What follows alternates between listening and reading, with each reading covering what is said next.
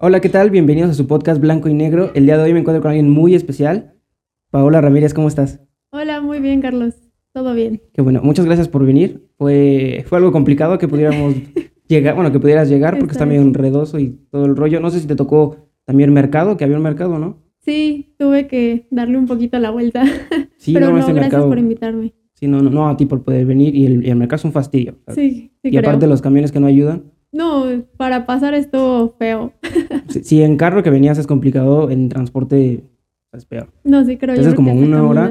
Ajá. Sí, es mejor, como caminando es como 40 minutos. Y si te vas en transporte te haces como una hora o un poquito más. No inventes, es muchísimo tiempo. Sí, no, yo llegué, no. y eso yo creo como en 15 minutos y se me hizo mucho, porque me perdí otros 10, pero sí estaba muy enredado. Sí, te digo, y los camiones no ayudan. Y la parte dan, o sea, de que seamos este, realistas, dan un muy mal servicio.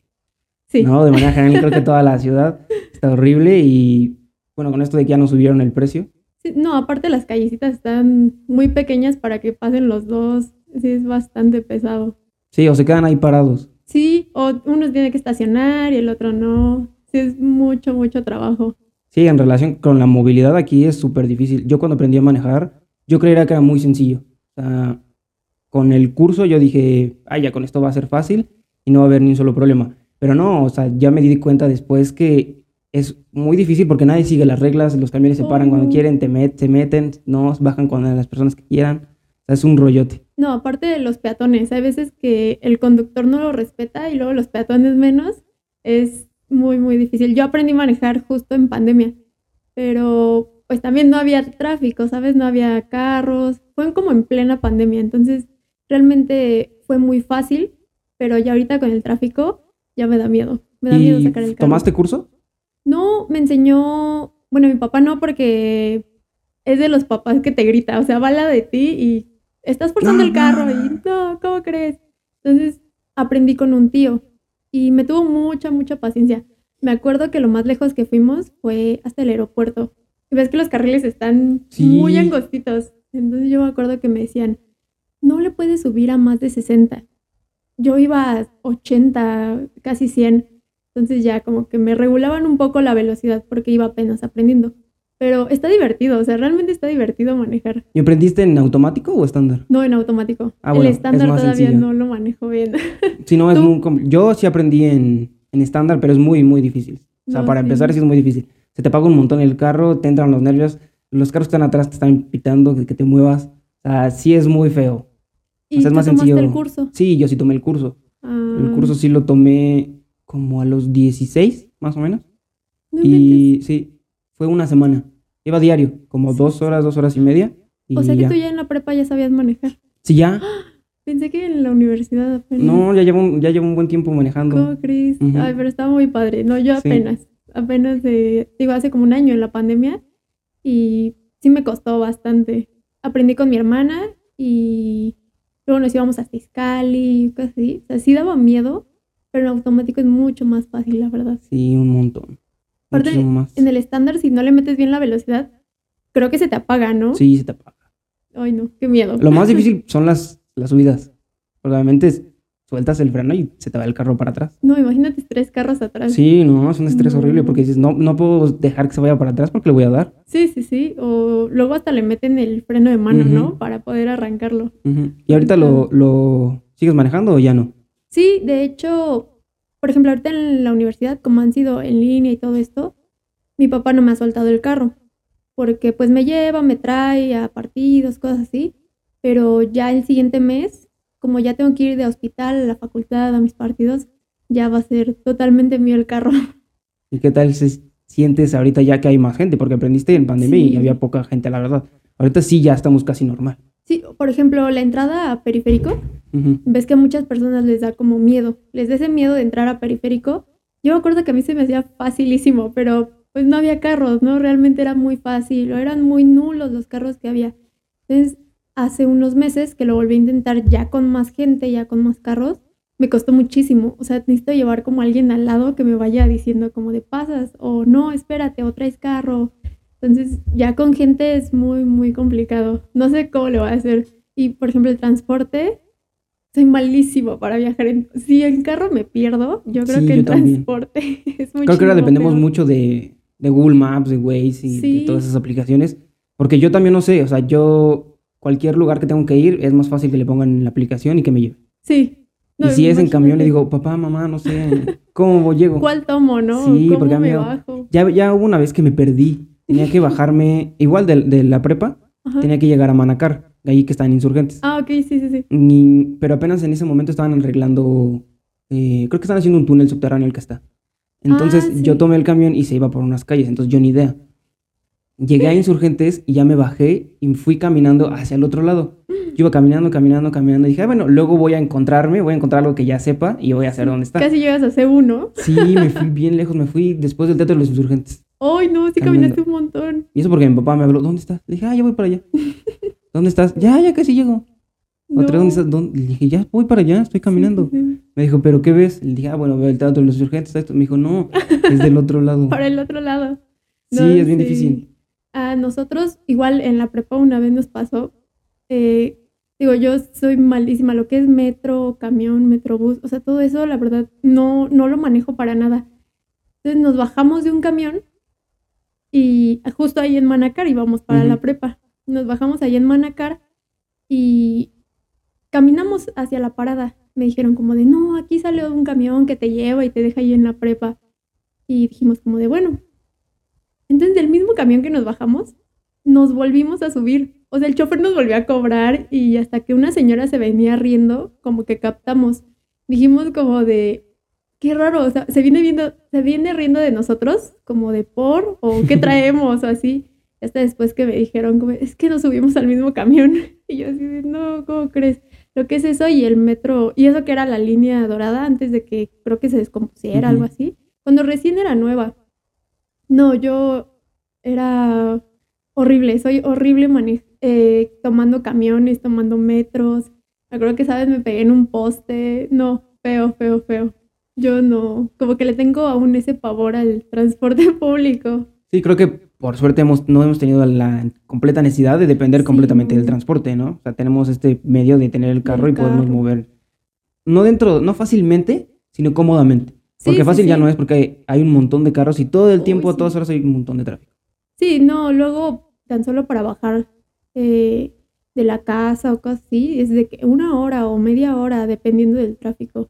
Tienes que calcular, o sea, haz de cuenta que Maps te dice como, hey, tanto tiempo. Pero de todos modos afecta. Pero y el tráfico, sí, está... Si te dice vas a tardar media hora y terminas, vas entre, entre vas al, este, en el trayecto, te va sumando 35 minutos, 34. 40. O luego sí, te, no. te baja un minuto, te sube tres. Sí. Y es muy... O te da una vueltezota. O sea, luego te manda por otro lado. Te digo, hace un rato yo entré por atrás y me mandó otra vez a dar una vuelta gigante. Entonces, también es eso de como pros y contras del, del carro. Pero yo le veo más pros al carro. Sí, claro.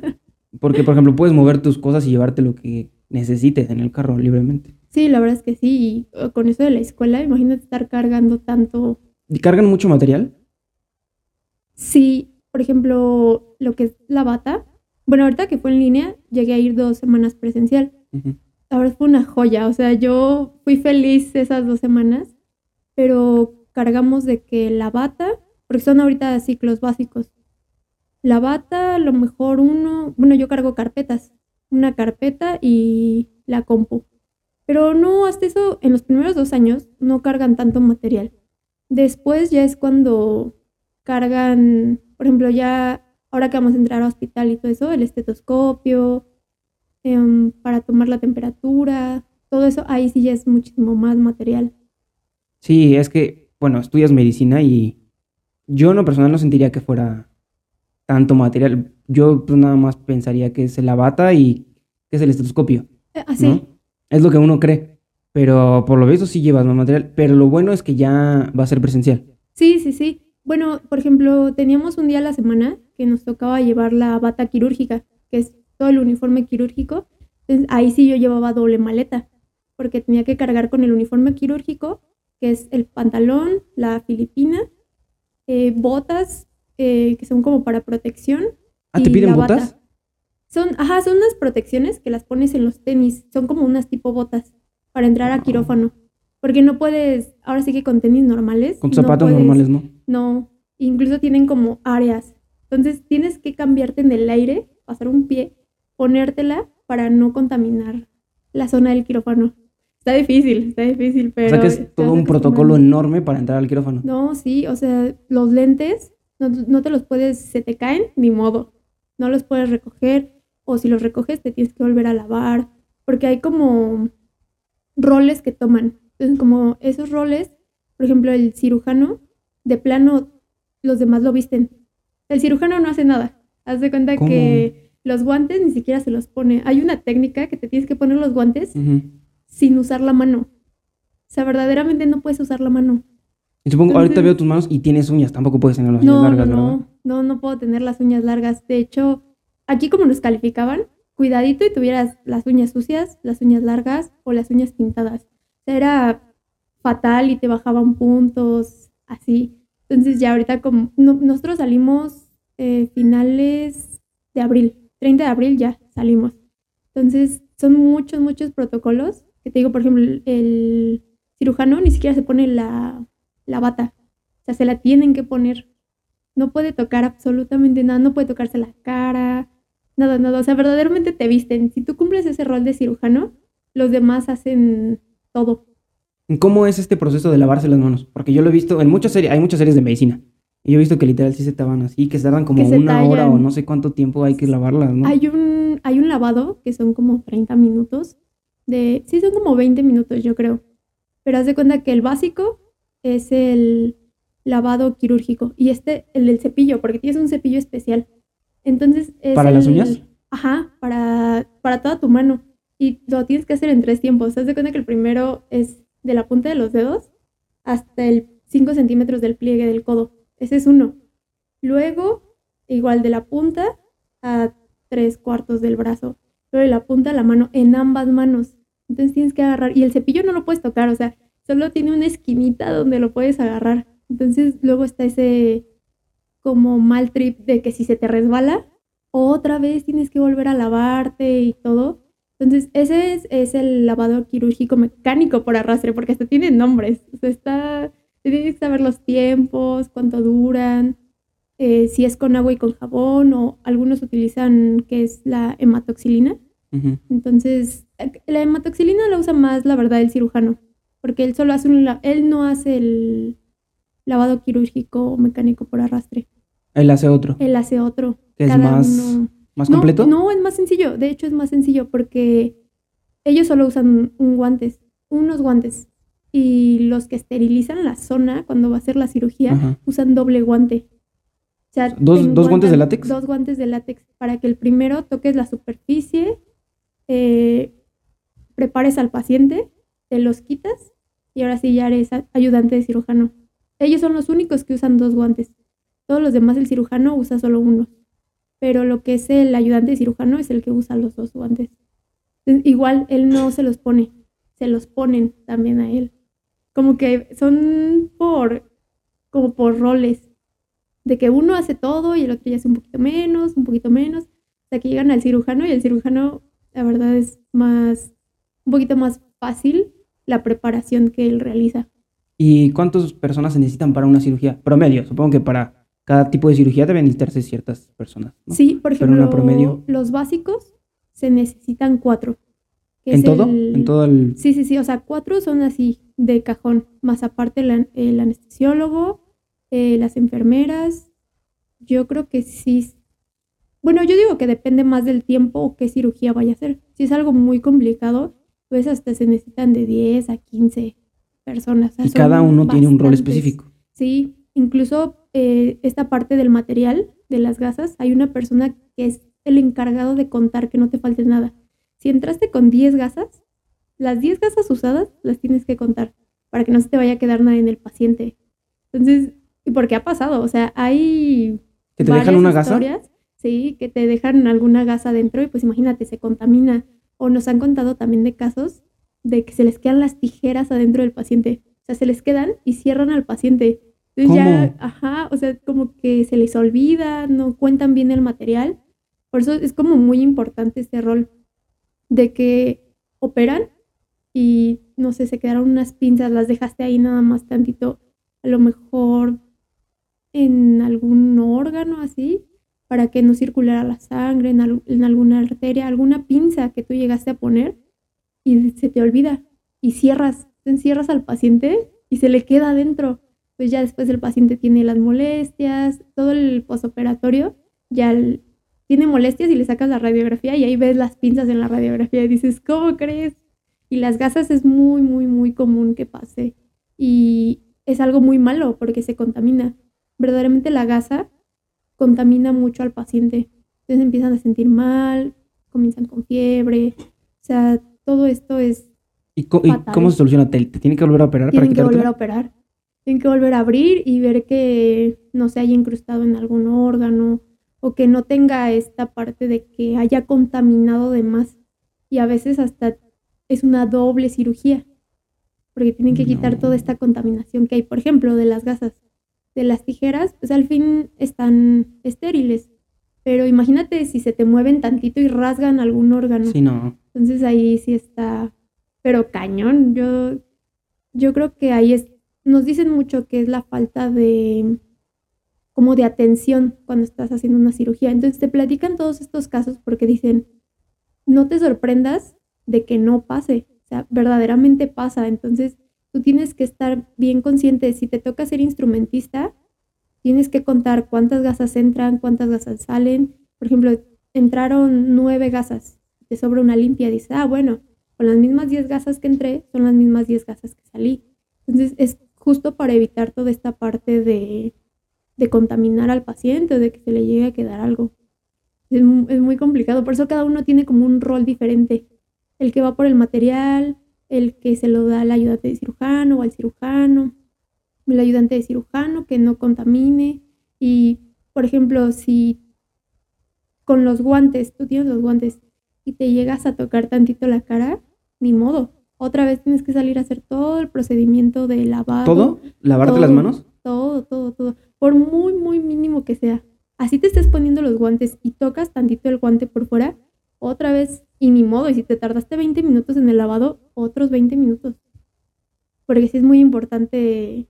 Bueno, a nosotros nos manejan mucho esa importancia de la higiene, de la esterilización. Sí, no, es que sí es muy importante. antisepsia, todo eso. Entonces, como, como estudiante, hasta te sorprende, ¿no? Como que dices como de, ay, ¿cómo se te va a quedar una gasa en el paciente? ¿Cómo se te va? O sea, unas tijeras, ¿no? Unas pinzas. ¿Cómo crees que se te van a quedar? pero hay casos que son ciertos. Y hasta te enseñan a veces están las fotos de la radiografía. Mira, ahí están las pinzas. Entonces, ¿cómo crees? O sea, esto sí pasa. Sí, es algo que no creerías que. Sí, incluso también sabes que nos platican mucho de que antes de que, bueno, cuando sigue consciente el paciente, tienes que preguntarle como de, ¿se le va a hacer tal cirugía? En el lado derecho, porque también nos han contado que hay casos de que se equivocan y lo anestesian y no preguntaron qué lado era, a pesar de que está escrito en las hojas, como que traen otras cosas en la cabeza y abren del lado equivocado. O sea, pero ¿cómo? ¿No te anestesian por completo? Sí, antes de anestesiarte, haz de cuenta que te preguntan si tú vas a entrar a cirugía.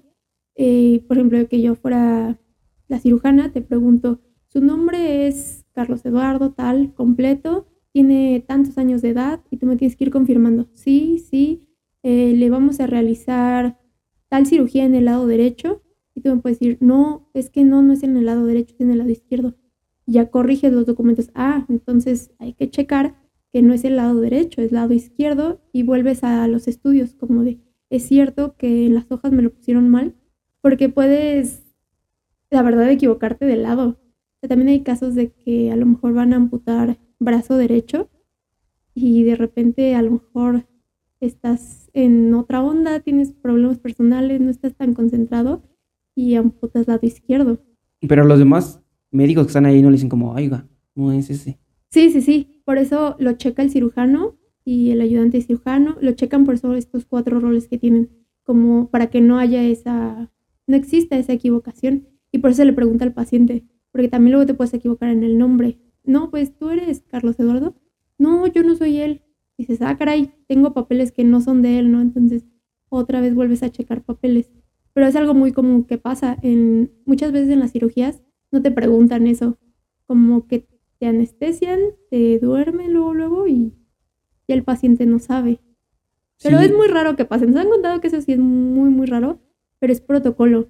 Siempre, siempre es mu- mucho protocolo porque a veces hasta te pueden demandar. Todo esto de quitarte la cédula. Entonces, todo eso es muy, muy importante en toda esta parte de las cirugías. Que igual es muy complicado tener tu cédula, ¿no? Tienes que hacer varios exámenes. Sí, O no sé cómo esté todo ese proceso. Por ejemplo, acá en, en la UNAM nos dicen que son seis años y medio para médico general y te titulas como médico cirujano. Más aparte, tienes que hacer el, se le llama el ENARM, que es un examen para que puedas hacer tu especialidad. Si no pasas ese examen, no puedes hacer tu especialidad. Pero claro, lo haces si quieres especialidad. Sí, sí, sí. Si no, si quieres ser solo médico general, es Ah, te quedas con tu título y muy y ya no tienes que hacer más examen. No, no, no. Ya no tendrías que hacer este examen del ENARM. Pero ahora sí que como estudiante, como que siempre buscas más y más, y la especialidad y la subespecialidad. Y son muchísimos, muchísimos años. Pero como que el mayor miedo de los médicos que se van titulando es no pasar ese examen. Porque si de plano, si no lo pasas, o sea, haz de cuenta que si yo quiero mucho cardio, un ejemplo, no, pues yo quiero estudiar cardiología y es mi pasión y la adoro y todo eso, y no paso los aciertos, tengo que esperar un año a volver a presentar ese examen para que me dé permiso de estudiar la especialidad. ¿Cuántas preguntas son? Ay, no Ah, es que depende de tu especialidad. Ah, es un Haz de- examen para cada especialidad. Ajá, por ejemplo, desde que tú inicias, tú pides tu especialidad. Por ejemplo, yo quiero cardio y un ejemplo que me pida 120 preguntas. Ah, pero si yo quiero especialización en neuro, neurocirugía, ya son a lo mejor 140. Entonces, no, no existe este parámetro en donde digas, ah, pues si yo quería neuro, que son más, me salieron las 120 de cardio, pues me quedo en cardio. No, no, no. La que eliges, si no das los aciertos, ni modo, hasta el siguiente año. No Mm, puedes. guau. Sí, no, no es como ah, un ejemplo, ¿no? En el Comipems de la prepa de que, ay, pedí una prepa que pedía más aciertos, pero como no llegué a esos, me quedo en la que sigue. No, aquí no. Solo es una opción. ¿Te quedas o no te quedas? Sí. Vas por una y tantos aciertos necesitas. Y así sea uno, así sean dos, ni modo. Y luego de que ya apruebas el examen, ¿cuántos años de especialidad son? También depende de, de cuál. Depende. Por ejemplo, yo estuve investigando, a mí me gusta mucho neurología. Te das de cuenta que aquí en México me lo planteaban como de no, pues para la especialidad en neuro son como de 5 a 6 años. 6 años. Solo la especialidad. Solo la especialidad. Entonces, después me enteré que en Europa son solo 4 años. Entonces dice, dices, ah, pues me conviene más irme a Europa y que sean menos años y tienes la especialidad. Sí, claro. Incluso hasta depende del país, de cuántos años sean o qué tanta énfasis le pongan a esa especialidad. Pero sí son seis y por ejemplo para cardiología ya son menos. Son entre cuatro, cinco, algunas son hasta de tres años. Ahí sí ya depende de cuál sea en la que te quieras especializar. Sí, pero todos hay que sumarle esos tres, tres a cinco años más Sí, de los seis que ya vienes de los seis estudiado. y medio que tienes. Sí, a veces son seis y medio, unos, no, incluso hasta se puede alargar unos siete años. Sí, sí, sí. Tú Sí, creo que de manera general en cualquier carrera es complicado. Si está planteada para tres años, es complicado este, terminarla en tres años. No siento que sea imposible, porque por algo está en ese, ese tiempo, ¿verdad? Sí, sí, sí. Pero sí, sí es difícil. Y luego más yo creo que en medicina debe ser extremadamente pesado. Porque de, la man- de manera general creo que he escuchado que es muy estresante la carrera. Sí, no, algo que me pasó, por ejemplo, a mí es lidiar con esta salud mental de decir, mis amigos se van a graduar en cuatro años y ellos se van a estar graduando mientras a mí todavía me faltan dos y medio, a mí todavía me faltan tres años y tengo amigos un poco más grandes que ya veo cómo se están graduando y todo esto. Entonces sí te pega, ¿no? O sea, sí te pega porque dices, no voy ni a la mitad de la carrera. Entonces, yo creo que eso es algo muy pesado de la carrera o con lo que más los estudiantes de medicina lidian con eso, de mentalizarse. Es que son muchos años, es que mis amigos ya van a estar trabajando mientras yo siga estudiando y van a estar ganando, van a estar generando ingresos mientras yo sigo quitándoles a lo mejor a mis papás, ¿no? Yo sigo dependiendo de mis papás. Sí, porque es casi como una primaria entera, son como 12 Uy, años sí. enteros. Sí, Porque siendo justo. realistas, creo que ya no conviene tanto quedarte solo como médico general, ¿o sí? No, No, la verdad es que todos los estudiantes aspiran a la especialidad, incluso ni a eso, a veces hasta la subespecialidad, porque ves a los demás doctores y dices como de, ay, yo quiero ser como él, pero le ves la edad y ya son grandísimos. Entonces tú dices, ¿cuánto me va a costar para llegar a donde esté él? Sí, es súper raro encontrarte a un médico joven. Sí, no, está casi imposible. O por ejemplo, hay médicos que se ven muy jóvenes y las personas como que no confían tanto sí, es bien común eso. Sí, como que tú me vas a revisar. No estás muy chiquito, no estás muy joven y dices, no, ya me gradué, ya tengo especialidad o cosas así. Entonces, algo que nos han dicho mucho es que creen mucho en esto de la experiencia. Como que si ven a un doctor ya grande, no, él sabe más que el que está joven, porque él tiene más experiencia y no sé qué. Entonces sí dices como de, uy, o sea, Sí, es un poco triste, ¿no? Porque te dan menos oportunidad a ti que, eres, que eres joven y vas terminando. Sí, y aparte tienes que ir generando como esa experiencia, ¿no? O por ejemplo ahora en los trabajos de que te vas graduando y, no, necesito dos años de experiencia. Dices, ¿Cómo, quieres que los tenga? O sea, yo quiero entrar para que tú me los des. No, es que necesitamos experiencia y dices, uy, ¿cómo crees, no? Sí, es bien difícil esto de la experiencia. Porque pocos aceptan a gente que recién salida, graduada. Sí, está bastante complicado. Incluso eh, mi papá, pues, como está en toda esta parte de empresas, todo eso, me comenta esta parte, como es que luego tienen así dos currículums, y no, el que se acaba de graduar y el que ya tiene 12 años de experiencia. Y es un empate porque dices, pues hay que darle la oportunidad al más chico, ¿no? Pero y el que tiene 12 años de experiencia ya sabe, va a ser más fácil que realice el trabajo. Entonces también se van como por eso y está, yo creo que está pesado, ¿no? Porque tú como joven dices, bueno, pues si quieres experiencia, dámela, o sea, quiero formar la experiencia aquí. Está muy complicado. En medicina yo creo que eso cambia un poquito. Como que solamente es a vista de, de los demás, porque incluso hay médicos jóvenes que hasta te tienen más paciencia que un médico ya grande. Sí. O sea, te prestan más atención, ¿no? A tu historia clínica, como de, no, y platícame y tus antecedentes heredofamiliares, mientras un médico ya grande, precisamente por la experiencia, ah, sí, tal, tal, ya, tu receta. Sí, como que sabe pasos, los omite, ¿no? Es como, no es necesario y el joven te va preguntando, preguntando, preguntando para buscar completamente todo. Sí, para que no se le vaya a pasar como nada. Entonces sales de una consulta con un doctor ya grande y, no, 10 minutos. dices, ah, caray, ¿cómo? Ni me revisó, ¿no? Ni me examinó con un médico joven a lo mejor sí tiene más cuidado porque va aprendiendo. Son como esos pros y contras que muchas veces la gente no, no se da cuenta en esta parte. Sí, es que, pero de manera general, como dijimos, sí, sí sales ya viéndote grande. Sí. y más que si estudias la subespecialidad, dijiste. Sí, sí, sí. Que son, son, por ejemplo, de cardiología dijiste que son cuatro años de especialidad. Cuatro años. Entonces de la subespecialidad tienes que sumarle más años. Sí, ponle tú 10 años y medio. ¿De la subespecialidad? Ah, no, no, no. Haz cuenta, 10 años y medio hasta la especialidad más la sub. Creo que ahí ya son un poquito menos. ¿Como dos, tres? Como dos, tres bueno, años. Bueno, Porque aún así... No, aparte vas pasando, haz de cuenta que cuando nosotros llegamos al último año, somos internos. Seguimos siendo estudiantes. Pasamos de internos al servicio social y sigues estudiando, ¿no? Ya es cuando te vas a graduar, casi de general. Luego, de ahí para la especialidad, pasas de que R1, R2, R3, R4, R5, R6. He conocido personas que son hasta R9. ¿Y qué es esto de R?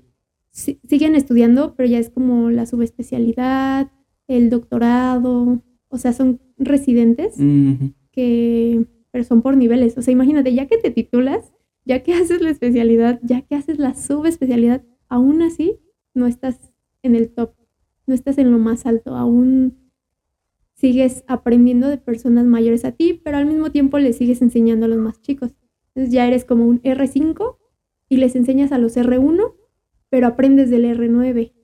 Entonces, oh, está muy pesadísimo y muy complicado. Yo cuando me enteré, yo dije, no, pues, yo dije, ¿qué hago aquí en esta carrera?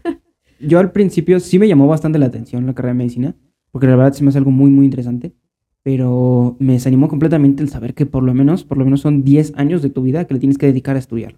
Y yo dije, yo no estoy dispuesto a estudiar 10 años enteros, más porque sabes que esos 10 años enteros no va a ser como un estudio de prepa o algo así. O sea, es un estudio súper intenso. porque es Sí. muy complicada la carrera y muy importante porque estás atendiendo eh, la vida de una persona. Sí, Eso no, me desanimó y- un montón. No sé si a ti, eso dijiste, no, 10 años no importa, hago la Sí. carrera o por qué decidiste estudiar específicamente medicina.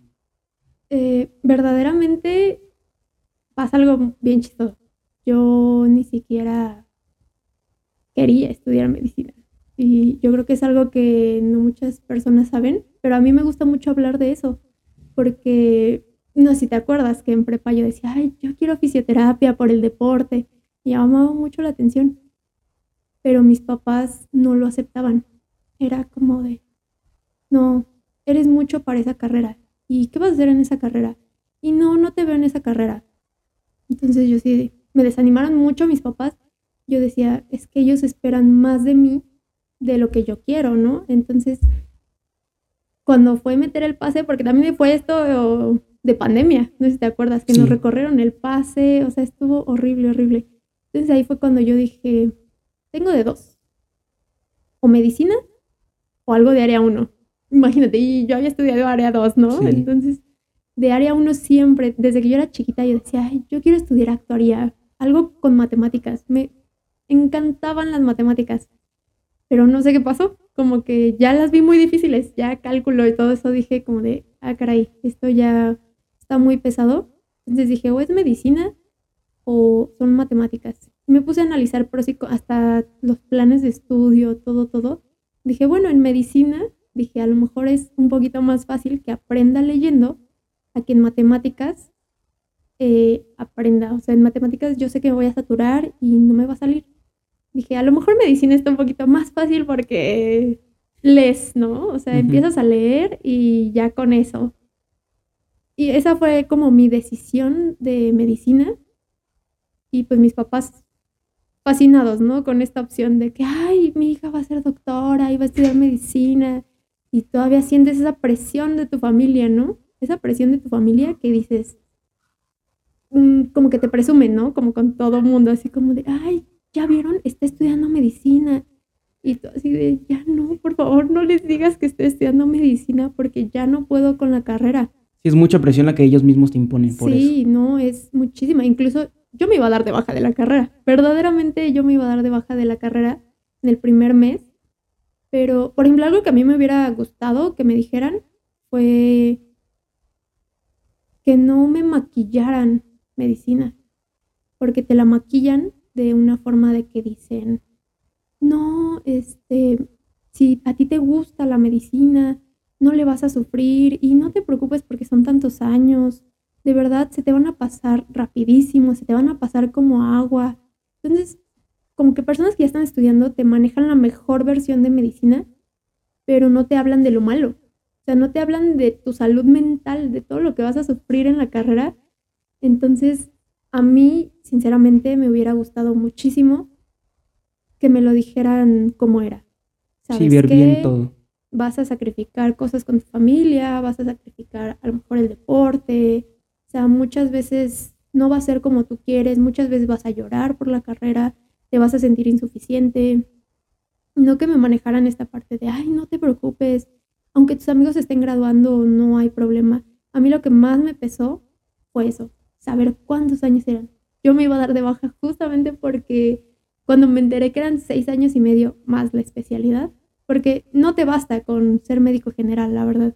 Entonces dices justo esta parte de que hay 10 años, dices, en 10 años en otra carrera la acabo fácil, en 4 años me meto a trabajar, en esos 6 años ya generé experiencia, Sí, ya generé dinero. 10 una- años tú, 10 años yo, yo ya voy a tener una vida hecha.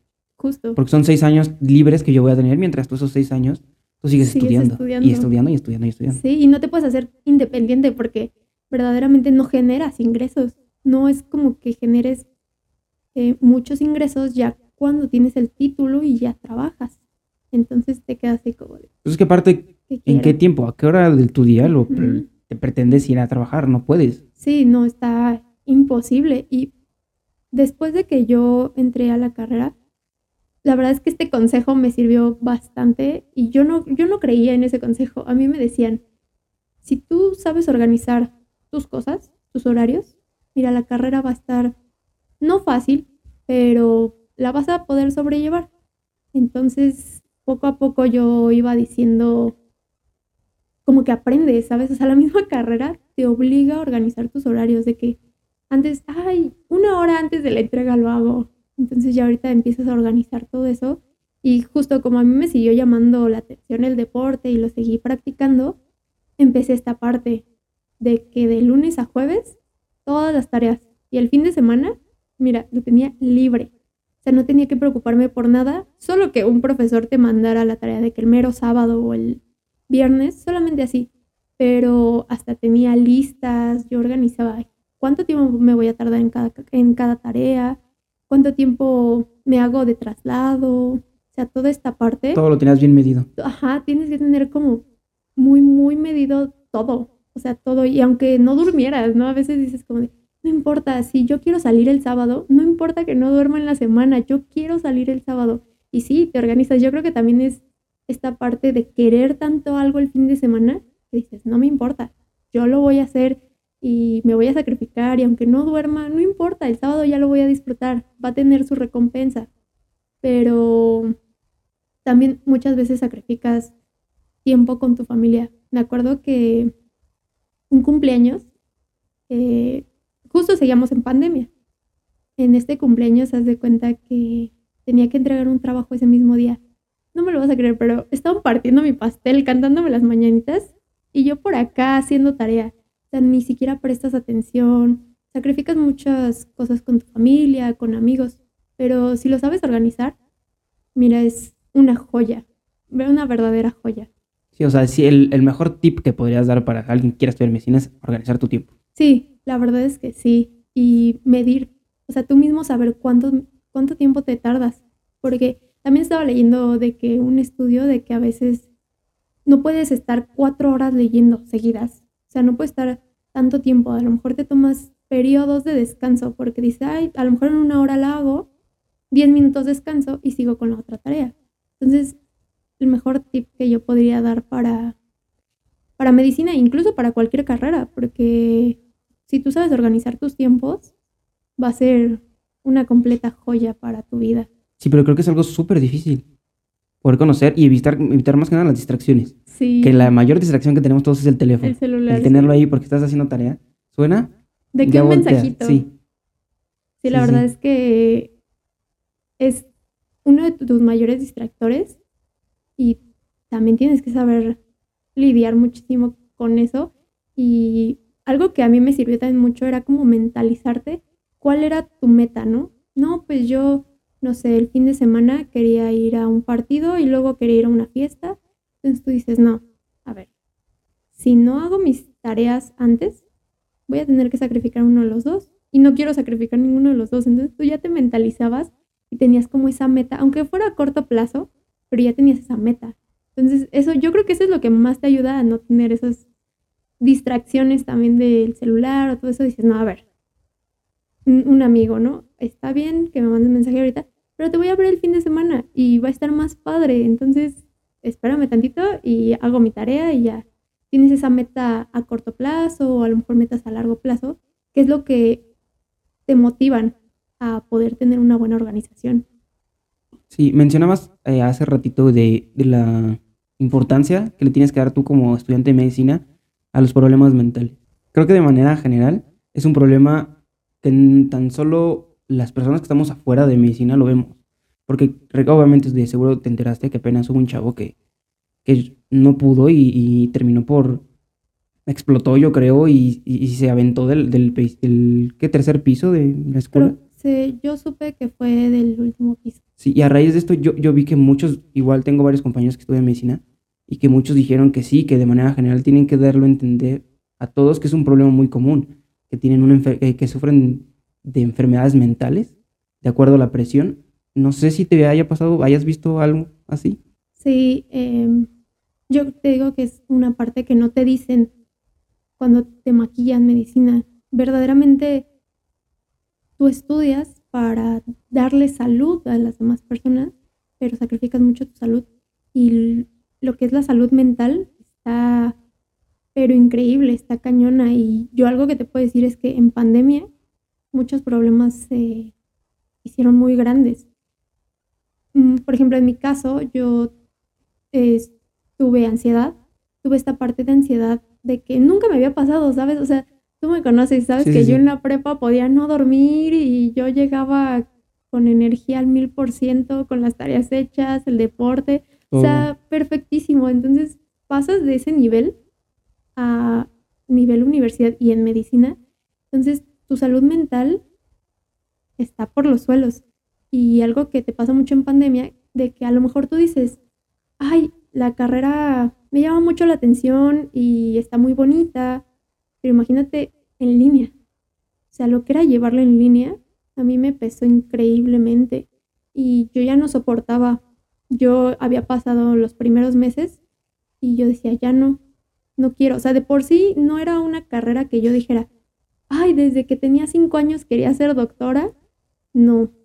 Entonces luego pasas esta parte de que es en línea Imagínate escuchar los ruidos cardíacos de una persona en la computadora. dices, ay, sí, aquí se escuchan bonito, ¿no? Pero a ver, escúchalos ya en presencial, ya tener esa conexión con el paciente. Entonces, esta parte de salud mental, yo creo que a todos, te puedo decir que a todos los estudiantes de medicina les ha pasado, de que lloran, se desesperan, entran en una crisis de ansiedad, algunos hasta entran en depresión y a mí me pasó los primeros meses, porque imagínate sufrir esta parte de la pandemia y lo que a mí me reconfortaba un poquito era salir a hacer deporte. Esos 30 minutos, esa hora que tú jugabas o que tú salías a entrenar tantito, decías, ay, me distraigo. O sea, son 30 minutos, es una hora que te olvidas de la escuela, te olvidas de amigos, te olvidas de lo que te está molestando, incluso hasta problemas familiares. Entonces aquí no tenías eso. O sea, todo el tiempo era estar frente a la computadora, centrado, haciendo tarea, no hacías nada más que dormir y a mí me pasaba que dormía mucho, mucho, mucho, mucho, mucho. O sea, a veces hasta dormía de 10 a 12 horas. Todo el día me levantaba, comía una sola vez al día. Entonces son cosas que tú ves normales. Dices como de, ay, no es nada grave. O sea, me gusta la carrera, pero, ay, normal. Y empiezas a minimizar esta parte de tu salud mental. Entonces, ya hasta que te ves en el borde del colapso, dices, creo que sí estoy mal. Ya lo aceptas, ¿no? Ya dices, yo no era así, em, a mí nunca me pasó esto, nunca había tenido una crisis de ansiedad y yo creo que te llega tu primera crisis de ansiedad y no sabes ni siquiera cómo lidiar con ella, o sea, crees que es normal, dices, ay, no sé, este, me siento mal de algo, pero verdaderamente es tu cabeza diciéndote alto y, te digo, yo creo que todos los estudiantes han padecido de esta parte, más aparte de la presión de los papás, ¿no? Imagínate los que tienen papás doctores. no es mi caso y agradezco que no sea mi caso, pero los que tienen papás doctores o de que nunca en tu vida has reprobado un examen y llegas y repruebas. Repruebas.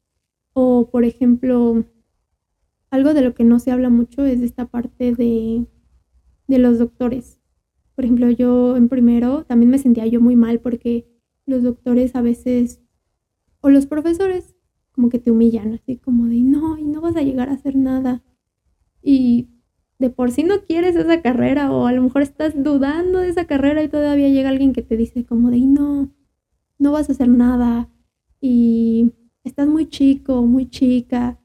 Y, por ejemplo, algo que también es muy común en la Facultad de Medicina es que no te apoyas tanto de los profesores verdaderamente es muy autodidacta la carrera. Si los profes te enseñan una parte, pero tú tienes que investigar todavía un poquito más, porque aunque uno diga son seis años y medio, aún así no, no alcanza para que te enseñen todo.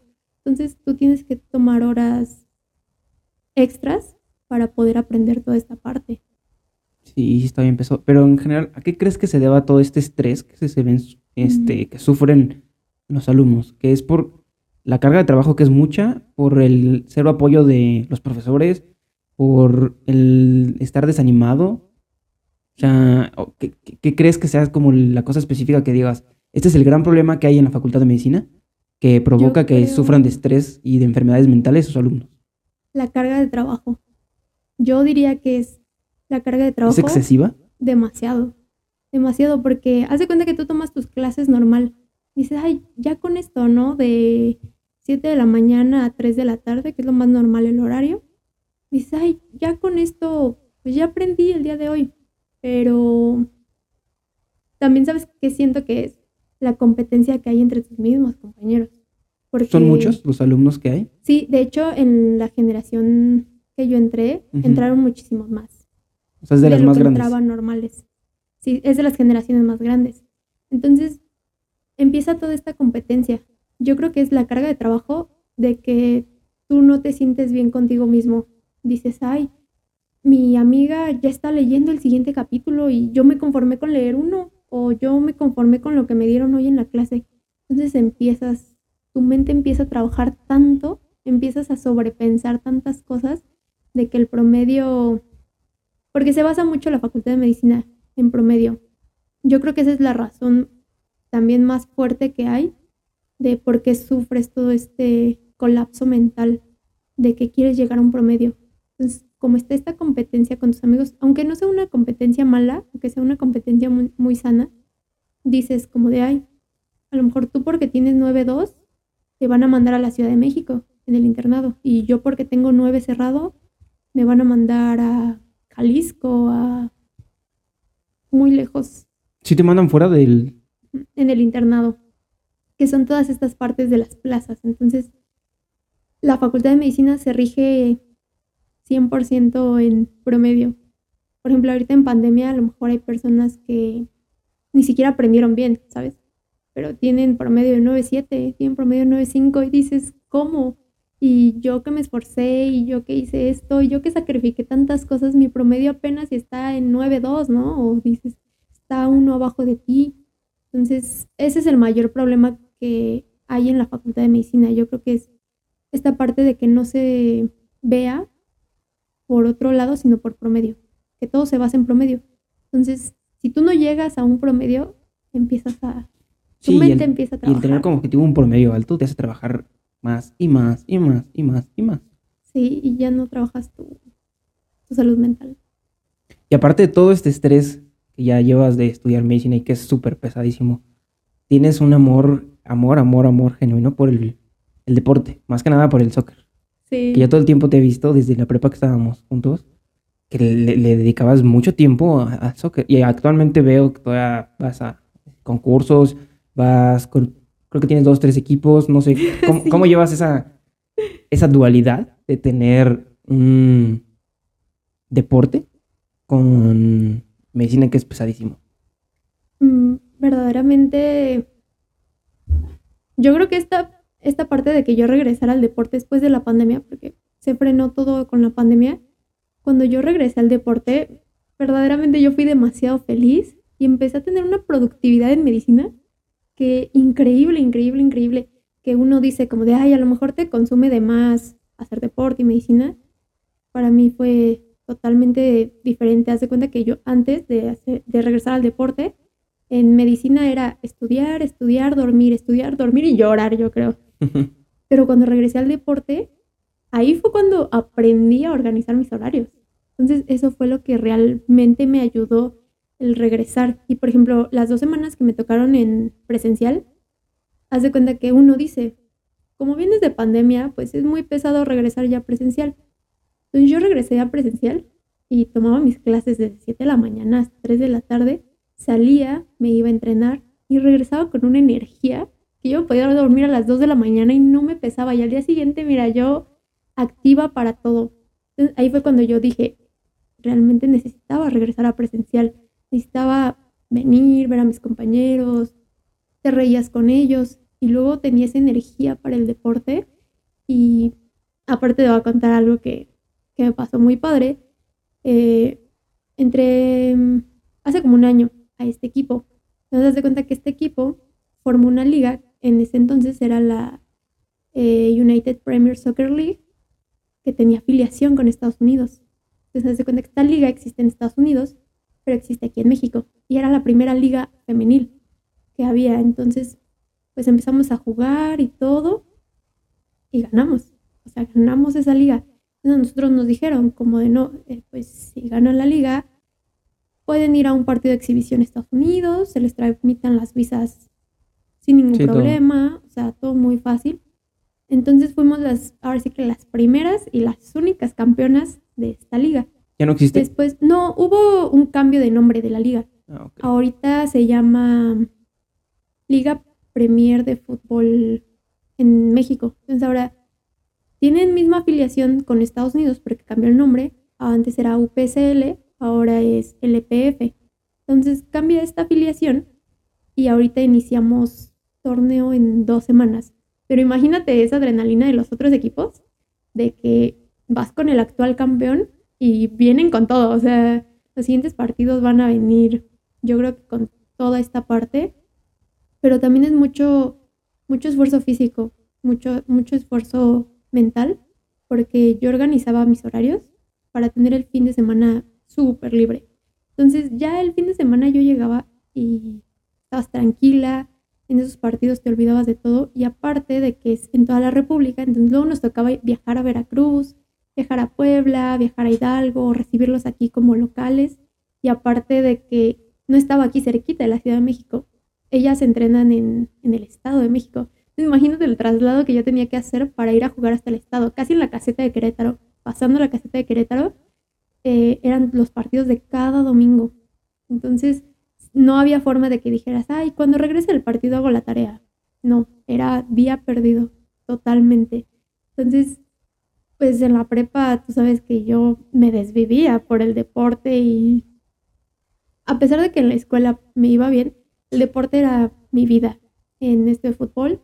Entonces, el regresar a practicar fútbol, aparte de regresar de la pandemia, estuvo no las creo, pero en el primer partido yo ya no podía ni respirar. Después de que tenía una condición increíble, Sí. cuando regresas de la pandemia, a pesar de que haces, corres un ratito, haces... Sí, te mantuviste algo activo. Pero no, no es suficiente. Verdaderamente no, no te basta y llegas así a tu primer partido y dices, ¿cómo crees? ¿En dónde está mi yo anterior, no?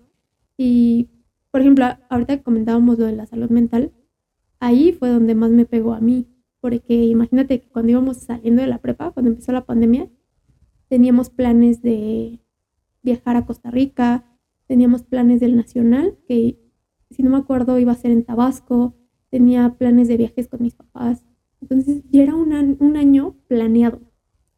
Imagínate que de repente te dicen como de pandemia todo ese año y luego entras a la escuela y te das cuenta que no es lo que querías, ¿no? Dices, ay, no, en línea no me gusta y no me agrada y medicina tampoco era que fuera mi pasión. Pero después de eso, ya cuando regresamos a lo físico, al contacto físico en el deporte, también fue muy pesado, porque estos dos años que han pasado de la pandemia, nunca me contagié de COVID. Yo jugaba, No, salía a jugar, entonces nunca me contagié, imagínate, y yo jugaba hasta con cubrebocas, entonces imagínate jugar con cubrebocas, de por sí no tenías condición y luego el cubrebocas, pues hasta se te bajaba la presión, yo creo, yo creo que sí se llegó a bajar la presión cuando Sí, no, pues que no te regresé. deja respirar bien. Sí, no, y está feo, entonces había veces que tantito así como que te lo bajabas de un ratito, ¿no? Pero ya después, como empezó todo esto de las vacunas, todo eso, pues ya empezabas a jugar sin cubrebocas, todo esto. Pero mis, mi- mis dos papás, bueno, mi papá, mi mamá y mi hermano se contagiaron de COVID. Entonces, Ah, güey, ellos, ellos, ellos sí. sí se contagiaron. Entonces, imagínate lo que pasó, que a mi hermano y a mí, en un cuarto totalmente encerrados los dos. No salíamos, están los dos baños. O sea, aquí- en este caso un- fue al revés, a ustedes dos los aislaron. Y ellos con guantes, o sea, mi mamá ni siquiera hacía comida, la hacía mi abuelita y la traía para que no nos fuéramos a contagiar. Entonces, no, mamá, guantes, careta, cubrebocas, a nosotros fueron a los que nos aislaron y de que vamos a hacernos pruebas y ya, las pruebas salieron totalmente negativas, nosotros nunca salimos positivos ni nada así. Entonces, también estaba, existía toda esta parte de que, ay, la fiestecita, ¿no? Y de que salíamos con los amigos y todo esto ni así. No sé qué pasó. Y yo me hacía pruebas cada que regresaba. De hecho, no sé si te llegaste a enterar de un viaje que hicimos a, a Cancún.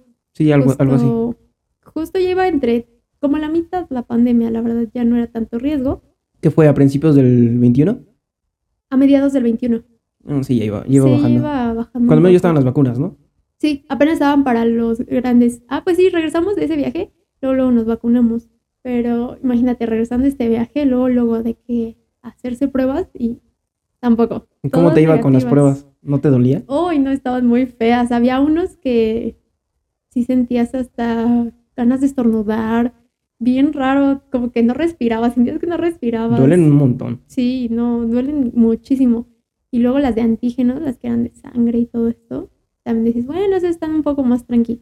Pero sí, eran pruebas para todo, para todo, para todo. Incluso eh, yo seguí entrenando con mi entrenador de la prepa.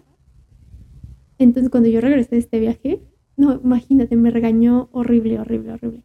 Pero me mandó con mi prueba negativa para que yo volviera a entrenar, a poder entrenar. Entonces, muchas pruebas sí me he realizado. Cuando fuiste a...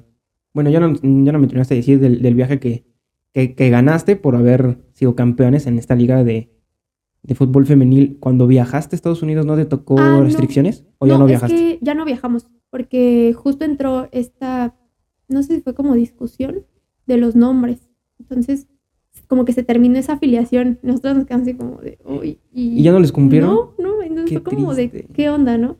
Entonces, ahorita la promesa es esa, de que si pie. volvemos a ganar esta Ah, liga, las visas van a ser rapidísimas. Entonces, está como que tienes todavía esa presión, ¿no? Porque sabes que los otros equipos van a venir con todo. Y de hecho, en este equipo acaban de, de fichar a una chica que era de América, que ganó con la primera, eh, con la primera liga.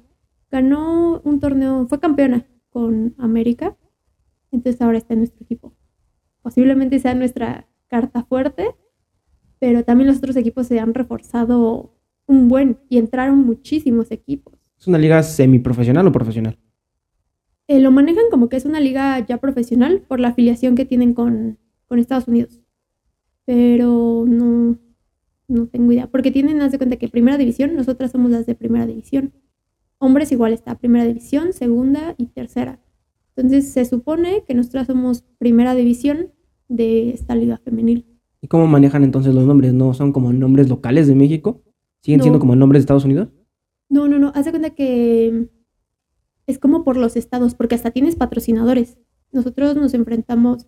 A nosotros la desventaja que nos tocó fue que no teníamos patrocinadores. O sea, de cuenta que nosotros era el equipo como de, ay, equipo básico, ni patrocinadores tiene, ni esto, y nos pasó como a Pumas.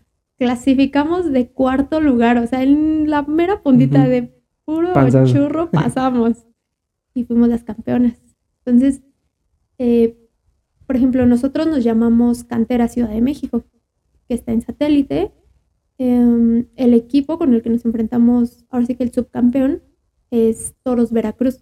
Te das de cuenta que Toros Veracruz tenía un buen de patrocinadores. O sea, ¿Fuertes o de mar- marcas grandes? sí, de, de allá de Veracruz les pagaban un buen de cosas, o sea, solo por patrocinios Sí, y claro. todo eso. Y nosotros sí éramos como de, ay, todo esto lo tenemos que cubrir por nuestra parte, ¿no? Entonces, muchos equipos también nos hacían como de menos, así como de, ay, ni tienen patrocinadores y nosotros sí. Entonces, en la semifinal nos enfrentamos a uno de Puebla. Igual, tenía patrocinadores de allá de Puebla y nosotros sí era como de, ay, nosotros tenemos que cubrir nuestros propios gastos, ¿no?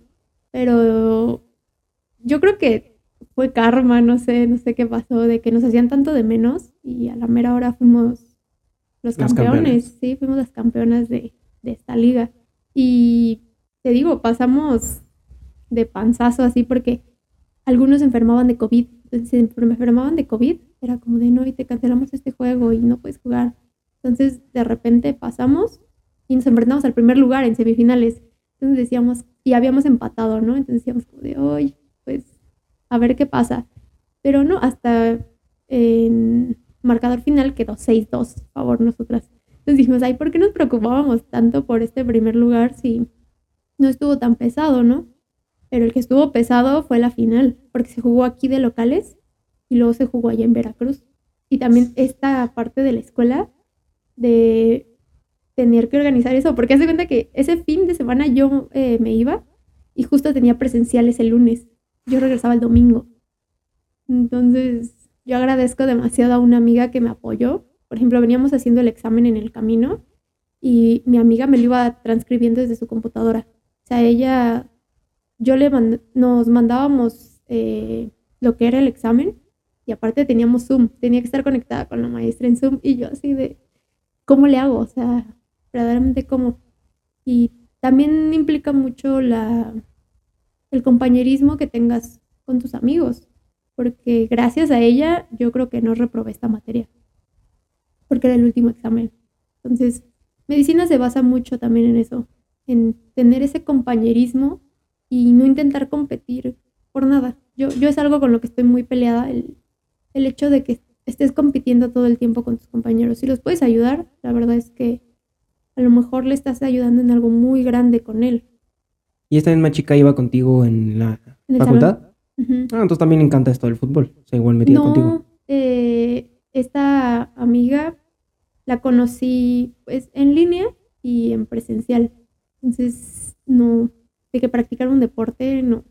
De hecho, hasta varios profesores cuando te preguntan como de, eh, ¿qué haces? O ¿cuáles son tus hobbies? Y ya les decía como de, no, pues jugar fútbol. bueno, pero creo que hobby ya no es. No. Porque esta es una liga, literal, se maneja prácticamente como profesional, como la, la MX de aquí, la que tenemos. Sí, sí, no, de hecho, los pagos son fuertísimos a los árbitros. Es, es, a lo que iba. ¿Te toca a ti ya pagar a ti? O sea, sigue siendo como estos, estas ligas pequeñitas que hay en cualquier lugar, que, hay una cancha y, ah, tienes que, se tienen que cooperar todos para pagar el arbitraje. ¿Sigue siendo lo mismo? Sí. A pesar de que ya tengan patrocinadores y sigue siendo todo esto. No, porque apenas empezaron los patrocinadores. las otras chicas que tenían patrocinadores no pagaban todo esto. Se los pagaban los patrocinadores solamente por hacerles patrocinio en la liga con los demás, las demás gentes, todo esto. a nosotros, como estábamos con nada, sí nos tocaba pagar. Eh, por ejemplo, en el caso de mi hermana y conmigo, la verdad es que nunca pagamos nada. Por el mismo juego, eh, a nosotros nunca nos ha tocado pagar mucho. Solo pagábamos hospedajes, cosas así, o el transporte, pero toda esta parte de arbitrajes, verdaderamente mi hermana y yo nunca pagamos nada. O sea, íbamos a jugar y todo, pero sí nos decían como, decíamos que estaba muy lejos, porque pues sí nos quedaba muy lejos, eran muchas horas de camino. Pues es hasta Veracruz cuando fue la final de, que fuéramos, nos decían como, no, nosotras nunca pagamos arbitrajes. La verdad es que... Y son costosos esos arbitrajes porque ya, ya no es solo un árbitro, ya, no, es la tripleta. A veces hasta hay cuatro árbitros. Es muy, muy, muy profesional, la verdad. Porque, por ejemplo, en cualquier partidito de la colonia o cosas así, no me lo vas a negar. Hasta hay golpes luego, ¿no? Entonces, sí, nada más es una persona que finge como ser un árbitro, se pone un uniforme, un silbatito y ya. Sí, no, y la verdad pagan muy poco, pero acá ya eran los abanderados, el central. Sí, está todo muy, muy, muy profesional. Registro, todo, todo, todo, todo. Incluso en la final hasta fue el director de la liga, todo esto. La verdad es que está muy, muy padre la liga. ¿Y cómo fue que llegaste a...? Ah, porque mi hermana, antes de la pandemia, estaba en Fuerzas Básicas de América. Entonces, mi hermana al estar en Fuerzas Básicas de América conoció a uno que otro pues profesor de ahí. Entonces este equipo apenas estaba como formando y todo. De hecho, este equipo se iba a deshacer, o sea, porque no le daban tanta énfasis. ¿El de cantera? No le daban tanta énfasis. Entonces pasa pandemia y mi hermana ya hasta tenía registros, o sea, ya parecía registrada profesionalmente para la sub-17. Entonces pasa pandemia, cumple los 18 años y pues ya fue como de, ¿sabes qué? Bye, ya no cumples con la edad, es un problema. Entonces le, le habla a este entrenador, la invita al equipo y de repente un día que no se completan, me dice mi hermana como de, entra, me ven jugar y me invitaron. Entonces entramos mi hermana y yo al mismo tiempo. Y ya desde ahí soy completamente titular, ya no me ganan la posición. Mi hermana juega de delantera, en mi caso yo juego de defensa. Entonces ya es esta parte de que, por coincidencia, la verdad es que son muchas coincidencias que nos han llevado a toda esta parte del deporte, por ejemplo, en atletismo, ves que competía los nacionales y todo esto, era pura coincidencia. Nosotros sabíamos hacer atletismo. Fue igual una simple broma que dijimos, ay, pues a ver qué sale. Es correr nada más. Y llegamos pues ya como a niveles muy altos. Gran parte de, ese triunfo se debe a que pues sí llevabas una actividad física previa, ¿no? Dedicabas bastante tiempo al, al, al deporte, sí, sí, sí. Y, por ejemplo, algo que nos diferencia a mi hermana y a mí es por ejemplo, mi hermana es muy técnica en el fútbol. Y yo empecé a desarrollar esta parte de que yo no era, yo no era tan técnica, mi coordinación era fatal, yo decía, ay, no. Pero yo me empecé a volver más inteligente para jugar el fútbol. La velocidad eh, siempre me ha servido bastantísimo, pero cuando ya empiezas a entender la inteligencia que hay en el fútbol, dominas el juego, dominas el campo, o el que te empieces a, que te empiecen a molestar las otras personas. Ah, porque eso sí, en el fútbol muchas personas han amenazado con querernos pegar. Así. Sí, es que tú ya estás en otro nivel, ya no es partidito X de cualquier persona, porque en esos partiditos nada más es como vas a jugar por meramente disfrutar jugar. Sí. Ahorita ya es algo más profesional. Que, que bueno, por desgracia todavía, bueno, no sé si te pagan o algo así, todavía no. Eh, no. no. recibes nada de, de, esto. No, no, no. Ni cuando fueron campeonas. No les otorgaron un premio de algo. La verdad es que ahí sí no. Teníamos, teníamos entendido que sí, pero no supimos para qué se destinó. A nosotros, la verdad, no, no nos dieron dinero ni nada así. Eso sí, aparte uno dice como de, ay, no, pues estoy en, la edad, ¿no? Tengo 20 años, estoy en la edad normal. No, nuestras contrarias eran de 30 años, eran personas que ya, habían sido profesionales, ah, se habían metido a esta liga, o sea, ya... Ya tenían experiencia. Sí, sí, algunas ya hasta eran este, mamás. Entonces, ahí, ahí enfrentarte a este tipo de personas que ya son grandes, eh, tienen experiencia, pero tienen experiencia en saberte pegar, porque luego sí... Como en las mañas. Sí, sí, sí, no, está fatal. Por ejemplo, algo que yo fui entendiendo mucho, yo la verdad es que toda la vida he sido muy noble para jugar fútbol. Muchos entrenadores me regañaban como de, no, es que tienes que aprender las mañas y eres muy noble para jugar. Entonces, en la prepa, a prepa 8, la catalogaban como la fresita para jugar fútbol porque siempre fue ese trip de, ay, es que las de prepa 8 son bien fresitas. Pues sí, porque no sabíamos pegar, ¿sabes? No, no nos enseñaban a cómo defenderte o cosas así. Entonces llegaban otras prepas que a los codazos, a las patadas, uno no se defendía, solo decía como de, ay, pues ya me pegó, ya fue falta, ya ni modo. Entonces, en pandemia, como, ay, también está como toda esta parte porque nosotros no aprendimos fútbol así como si nada. La verdad es que iniciamos en una filial de Pumas. Entonces, esta filial de Pumas, teníamos compañeros que igual muy, muy fresitas, muy eh, que no pegaban, nunca nos enseñaron eso, nunca nos enseñaron a pegar, a defendernos, nada de eso. Y aparte, yo jugaba con hombres. Nunca tuve un equipo femenil bien, bien hasta principios de la prepa. Entonces también eso fue lo que te da miedo. La verdad no es la misma fuerza la que tiene un hombre, tan solo física, ¿no? Por la complexión. Entonces, cuando empiezas a enfrentar a todo esto, cambia muchísimo. Y luego, eh, ya en pandemia, como empezamos a jugar con este tipo de personas ya, pues ya grandes, la verdad es que aprendes. Aunque tú no quieras, aprendes a defenderte, aprendes cómo quitarte los golpes, o sea, todo eso yo no creía, yo no confiaba en que me decían, no, es que con el tiempo vas aprendiendo el fútbol, con el tiempo vas aprendiendo las mañas, con el tiempo vas aprendiendo todo esto. Yo decía, ay, no, no creo. O sea, yo me negaba, ¿no? A esa idea y ya en todo este tiempo dices, wow, o sea, verdaderamente lo aprendes. Sí, está bien. Ahorita también mencionabas de que empezaste con un equipo de fútbol con mixto, vaya, ¿no? Y yo te iba a preguntar, ¿qué tan complejo es este mundo del fútbol para una mujer? Porque, seamos sinceros, es el deporte más popular, es muy querido y es mm, como el más practicado, prácticamente, creo que en todo el mundo. Entonces, pero esto es básicamente de hombres. No sé qué tanta diferencia haya para mujeres. No, es muchísima. De, tan solo en, la difusión, nosotros como femenil no teníamos el mismo apoyo que los hombres. A los hombres sí les pagan.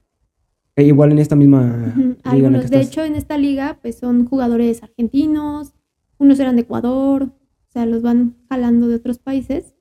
Entonces, a algunos, no, no a todos, la verdad, pero a algunos sí les pagan, algo que en la femenil jamás se vio. Entonces, fue muy difícil eh, cuando iniciamos, porque justo cuando iniciamos mi hermana y yo, hace cuenta que éramos las únicas niñas, todos los demás eran hombres, entonces, pues sí, no era la misma fuerza, pero vas aprendiendo. Aparte teníamos como 10 años, estábamos muy chiquitos, no existe esta maldad de los hombres o de las mujeres en los golpes. Pero nos costó muchísimo, pero muchísimo. Incluso eh, hace poco igual estuve en un equipo mixto con compañeros de la prepa y como que a los hombres les hacen el ego. Pero cañón, cañón. Entonces haz de cuenta que este jugador quiere ganarme en velocidad y fue misma velocidad y yo le gano el balón y hasta te insultan. O sea, a veces hasta te insultan, se burlan de ti. Entonces en la siguiente jugada no miden su fuerza y te chocan y tú sales, tú sales volando y dices, si yo estoy midiendo mi fuerza, ¿por qué, porque tú no? Pero es hasta el momento en el que les hacen el ego a los hombres. De que una mujer no va a ser mejor que yo. Sí, les pega mucho eso. Sí, pero a gran magnitud, de verdad es, es increíble. Obvio, también hay muchos que te respetan, como que saben que no es la misma fuerza, entonces dicen, ¿para qué voy a chocarla? Si bien se la puedo quitar con una jugada, ¿no? O sea, pero hay otros que si les ganas tantito, es, su ego es gigante y van y te pegan. Muchas veces eh, lo que es mi hermana y yo hemos recibido varios golpes, varios insultos de, de hombres o se burlan, o sea, te hacen una jugada cualquiera y pasan y se burlan de ti pues tú como mujer empiezas a como a calentarte en el juego. Sí, también es un insulto. Sí, te empiezas a defender y más con tus compañeros. Lo que tenía yo mucho con mis compañeros era que hace poco en la semifinal creo que jugamos, me barren y obvio mis amigos, mis compañeros se dan cuenta y entonces ahí empiezan los golpes entre hombres.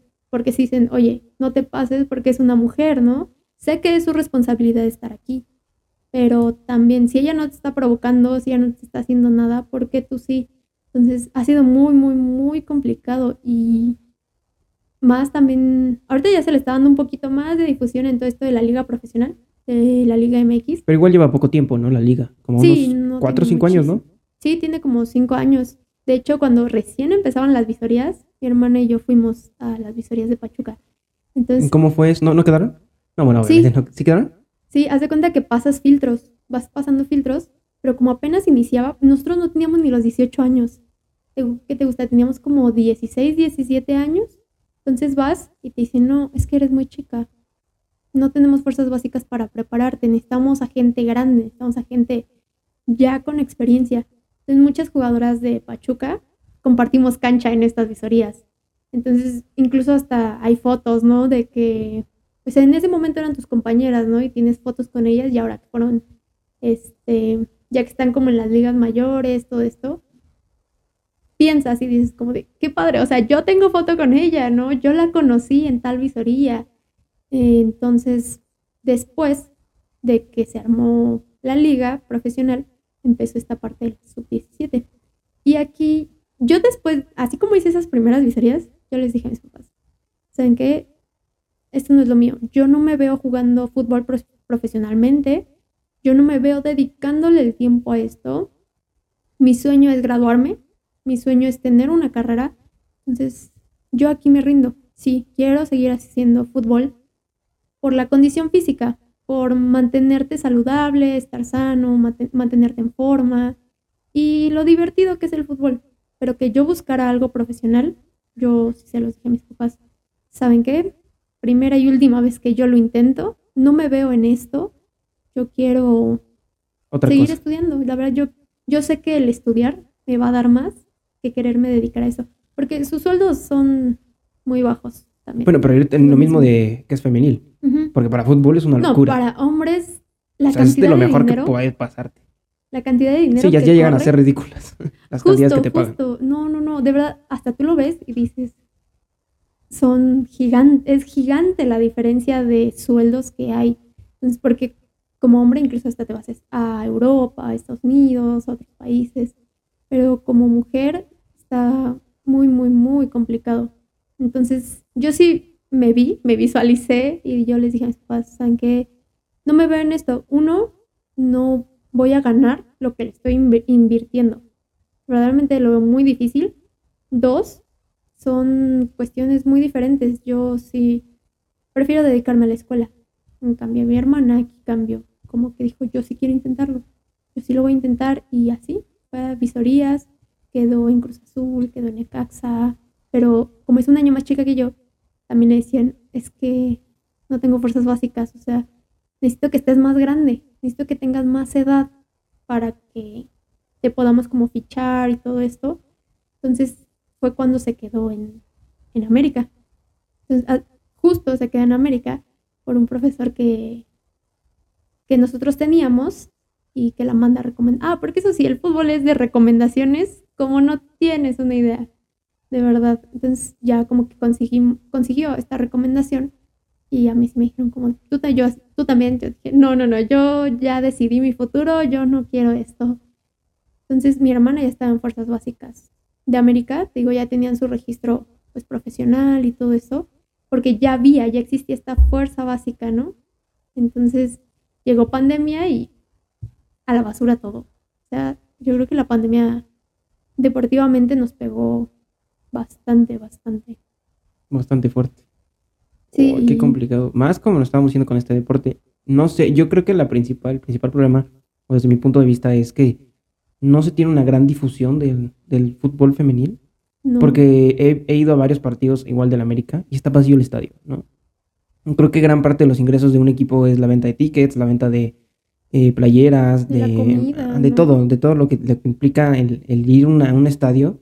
Es una gran, gran, un gran ingreso para los equipos y no sé a qué se deba o qué podríamos mejorar, por ejemplo, aquí en la liga, porque no es mala. Yo lo he visto y es muy buena la liga. Es más, apenas creo que trajeron a una jugadora española, que es, que es la mejor, creo que era de la mejor jugadora del Barça, ¿no? Algo es la tercera mejor pagada en el mundo. Sí, es una, hay, hay, calidad, pero el problema es que no hay difusión. O sea, ¿cuál, ¿Qué crees que podría pasar para que se haga más difusión a esto del fútbol femenil y que crezca? La verdad, yo sigo que siento que sigue siendo un tema un poco difícil por el pensamiento de las demás personas, ¿no? Como que de repente existe esta parte del machismo, de que dicen, no, una mujer no va a cubrir lo mismo que un hombre, ok, pero las has visto jugar o ni siquiera se toman el tiempo de analizar, aunque sea un partido de, por ejemplo, en la selección mexicana, ¿no? Por ejemplo, Estados Unidos. Estados Unidos es una máquina en el fútbol femenil increíble. Mejor que en el varonil. Sí, justo. O sea, han sido creo que tres veces campeonas del mundo. Entonces eso está cañón, pero siento que muchas personas no saben como que se basan todavía en... Predomíname esto del machismo. Ajá, en el antepasado, como de... Una mujer no, puede. O, o, ¿sabes que existe mucho el comentario de el fútbol femenil es más lento que el de los hombres? Entonces dices, ¿verdaderamente te has sentado a analizar un partido de fútbol. Yo siento que es muy parejo. Femenil, sí. O sea, igual es, es igual, por lo menos aquí he visto los dos, en las dos ligas femenil y varonil aquí, y es igual de cortado.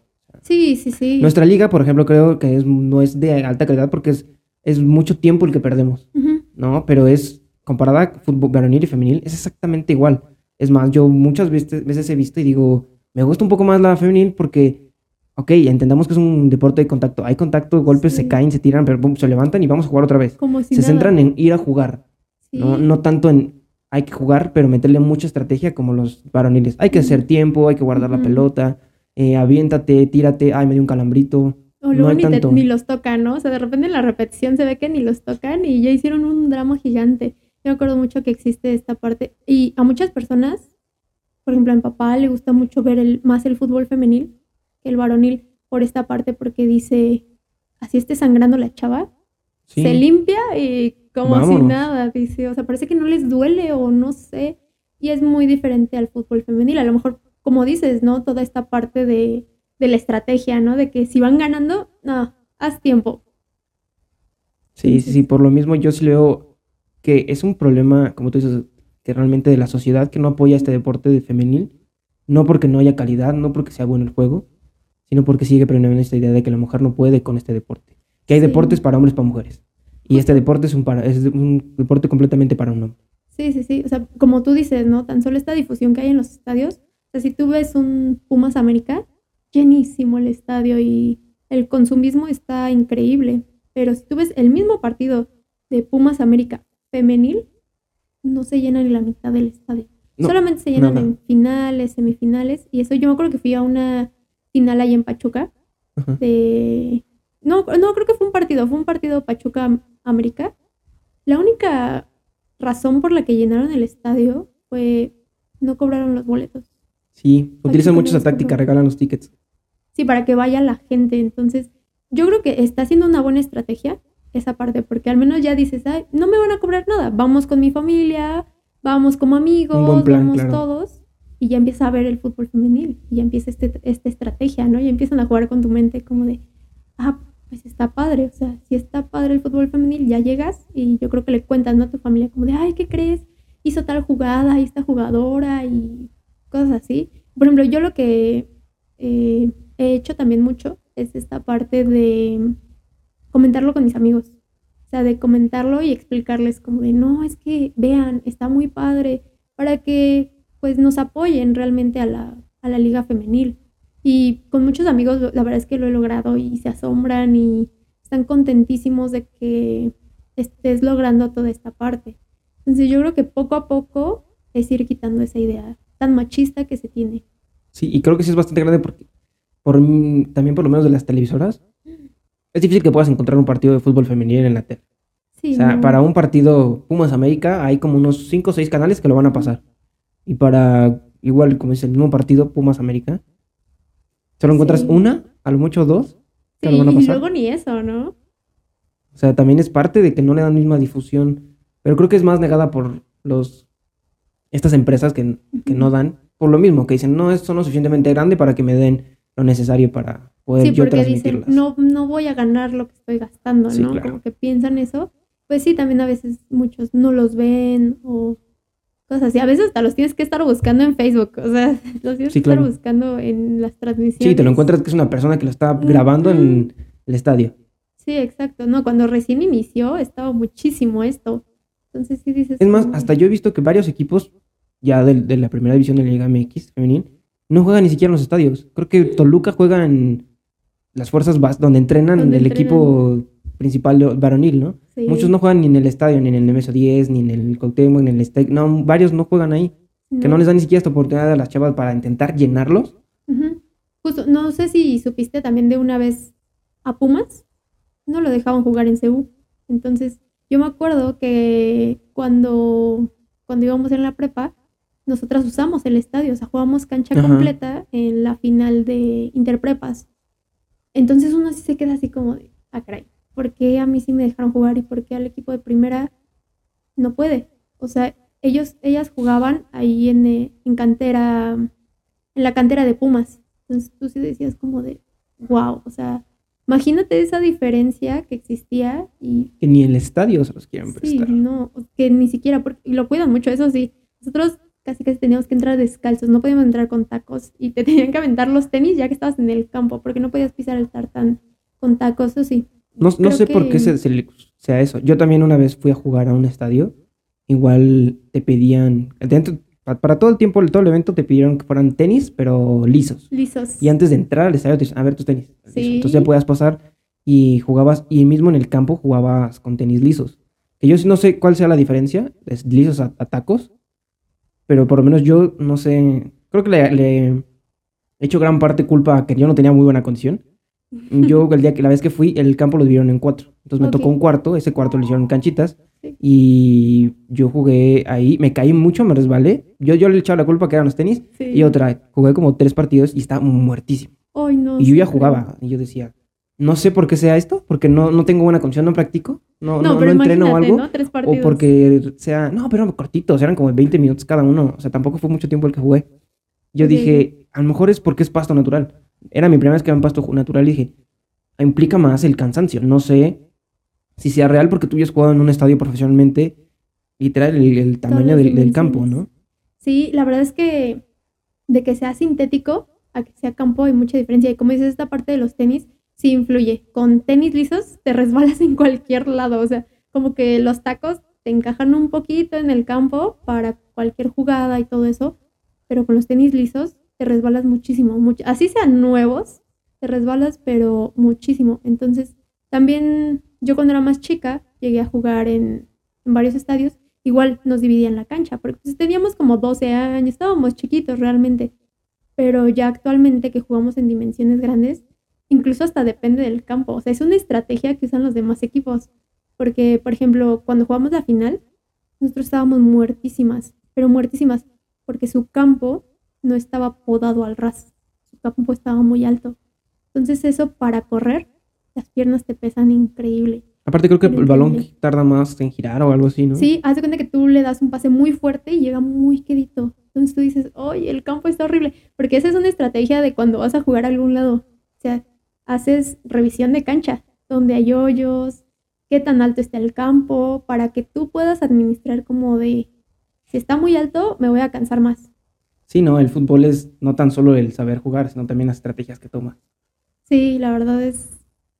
Mm, yo siento, yo creo, que es de lo más importante, porque puede haber un jugador increíble, pero si no es inteligente en el campo, tiene problemas. Verdaderamente existen problemas y lo he visto muchísimo con mi hermana. Eh, mi hermana juega muy bien, pero a veces le gana no pensar. Se le calienta la cabeza en el partido.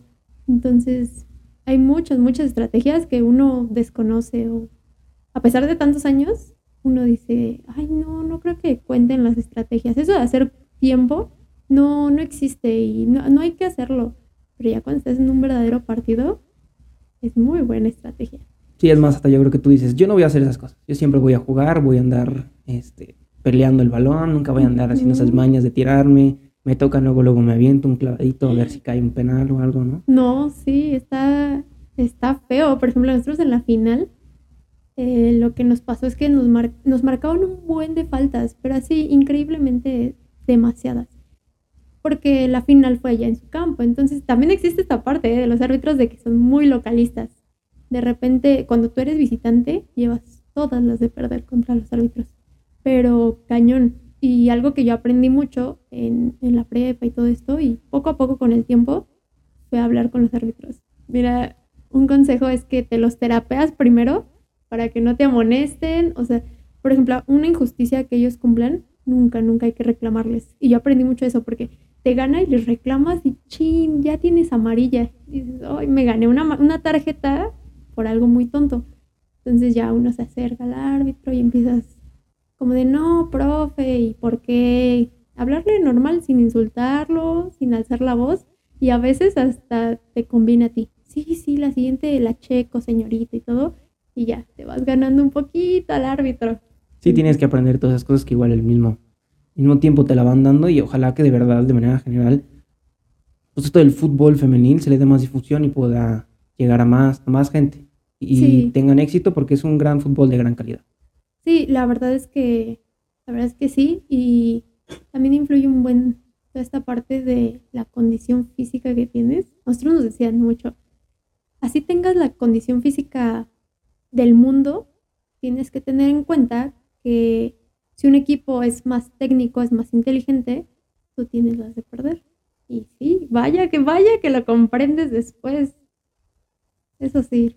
Sí, no, como te digo, hay que aprender. Pero bueno, ahora vamos con esta sección que tenemos ya al final de, cada podcast, que es hacerle dos preguntas a nuestro invitado con la finalidad de, que, de conocer un poquito más a él como persona. Bueno, enfrente de ti tienes un baúl. Dentro del baúl hay varias preguntas. Es sacar dos y respondernos. Pueden, es, son preguntas aleatorias, como te digo, con la finalidad de conocerte a ti un poquito más como persona. Saco una por una, ¿verdad? Sí. O si quieres las dos, como, como tú quieras. Sacaré la primera. Esta dice, cuando eras pequeño, ¿qué deseabas ser de grande? Muy interesante pregunta. Eh, yo siempre, desde que fui pequeña, mi sueño, mi sueño es tener un título. Mira de lo que sea, pero tener mi título universitario, como que yo siempre soñé con esta parte de, de graduarme, de todo lo que implicaba con los papás, ¿no? Porque mis papás son muy, muy estrictos y para ellos sería como un sueño, ¿no? El que sus hijos se, graduaran. Entonces yo desde chiquita siempre eh, me hicieron ser tan perfecta como, que debo decir es malo, no, no es algo que yo recomiende que hagan los papás o cosas así, pero a veces era mucho por mí, ¿no? O sea, mis papás me daban permiso como de, mira, si tú sacas un 8, está perfectísimo, no hay problema, pero para mí siempre fue 10, 10 y 10, o 9 y 10, y de ahí no pases. Entonces yo creo que siempre soñé con, con tener este título universitario y ser una persona muy reconocida por, por medio de mi trabajo, de lo que yo hiciera. Por ejemplo, en este caso ya es ser doctora. Mi sueño es ser una gran doctora. Claro está, ganar mucho dinero y ser muy reconocida. Que realmente todo este esfuerzo Vale la valiera pena. la pena, justo. La segunda dice, ¿tienes algún sueño frustrado? Muchos. ¿Algún sueño frustrado? Yo creo que sí. Y es también relacionado con, con la carrera. Verdaderamente mi sueño frustrado, yo siempre quise estar en una oficina. ¿Por qué? ¿Te No gusta el ambiente Godín? Me gusta ese ambiente, o sea, siempre quise, me visualicé en ese ambiente porque, pues yo decía, ¿no? Pues no laboran tanto, o- bueno, sí, sí laboran muchas horas, Claro, sí. pero decías, bueno, pues estás sentado, En estás en la computadora, no tienes esfuerzo de nada. Este, en las empresas ya ves que luego te dan de que la comida o el café en las mañanas, el agua, toda esta parte. Entonces yo siempre me visualicé en ese ámbito eh, y más porque yo veía a mi papá. O sea, cuando yo era chiquita, mi papá me llevaba a su oficina. Entonces yo veía a todos y yo decía, wow, yo quiero ser como ellos. Y veía a las señoritas, veía a los hombres y veía a mi papá trabajar y todo lo que hacía en la computadora. Y pues yo tenía ocho años, estaba muy pequeña. Y yo decía, yo quiero esto. Yo, yo me veo de grande haciendo esto. Entonces mis papás, como que yo quería estudiar contabilidad. Mi, mi papá me dijo como de, no, ya hay muchos contadores, vete algo más alto. Y yo decía, ah, pues sí. Me empezaron a mentalizar esta idea de actoría. Entonces, toda la prepa yo decía, yo quiero actoría. Y yo quiero actoría y actoría y actoría. Entonces, como que yo siempre quise estar detrás de una computadora, de, de un escritorio, llevármela tranquila, salir del trabajo 6, 7 de la noche, llegar a la casa. Siempre, siempre me mentalicé en eso. Como que nunca me vi activa. Como que, por ejemplo, ahora en este caso, que en el momento en el que me gradué ya siendo doctora, pues estás para todos lados. O sea, realmente estás para todos lados. Y después de que no me decidí por actoría, yo dudé mucho con negocios internacionales. Yo creo que negocios o relaciones internacionales, alguna de estas dos carreras, siempre serán mi sueño frustrado que, que yo quise estudiar. O sea, yo creo que tú me, me puedes decir como de, ay, a lo mejor tu sueño frustrado era ser futbolista, ¿no? O algo así. No. La verdad, como que jamás fue mi sueño. Siempre me vi en el ámbito Godín. No lo sé por qué, pero si, si me preguntaran qué volvería a elegir, yo escogería una carrera ya fuera negocios o relaciones internacionales. Porque aparte, entablas muchas conversaciones con muchas personas. Entonces me decían, es que tú tienes la facilidad de la palabra, tú tienes la, toda esa facilidad, entonces a ti te conviene increíble, todo esto no te da eh, como tanta pena, no te da miedo, ¿no? A hablar con otras personas. Entonces, Ese sería tu sueño frustrado. ese sería mi sueño frustrado. Y más porque no me metí a esa carrera, porque yo la iba a elegir antes que medicina. Sí, pero por lo familiar te llevó No, a aparte, ¿sabes medicina. qué pasó? Que te pedían el inglés. Si no mal recuerdo, te pedían algo del inglés y es carrera por pase indirecto. Entonces me dio mucho miedo, me dio miedo. Pues yo no tenía el inglés, yo no tenía el inglés. Entonces fue tanto mi sueño frustrado que desde el momento en el que metí el pase a medicina, me metí a un curso de inglés. Lo acabo de certificar el, el mes pasado. Entonces, imagínate que tanto fue mi sueño que me, el inglés me traumó y ya lo estudié pues dos años. El inglés ya lo llevo estudiando dos años. Bueno, pero a lo mejor no te estás preparando y eso es bueno para que en algún momento no sea tu sueño frustrado. Y- Sí, ¿no? ojalá. Yo espero que sí. Sí, sí, sí. Bueno, pues muchas gracias por venir, por aceptar la invitación de venir hasta acá. Y me gustó mucho la plática, la verdad estuvo muy buena. Creo que hasta nos faltó tiempo, Sí. pero espero que ya próximamente si te vuelvo a invitar me vas a venir. Ay, claro que sí. Sabes que yo te apoyo en lo que sea y yo encantada. La verdad es que muchísimas gracias a ti por haberme invitado, la verdad. No, no, no, a ti. Y bueno, esto sería todo. Nos vemos en un siguiente capítulo. Muchas gracias y bye.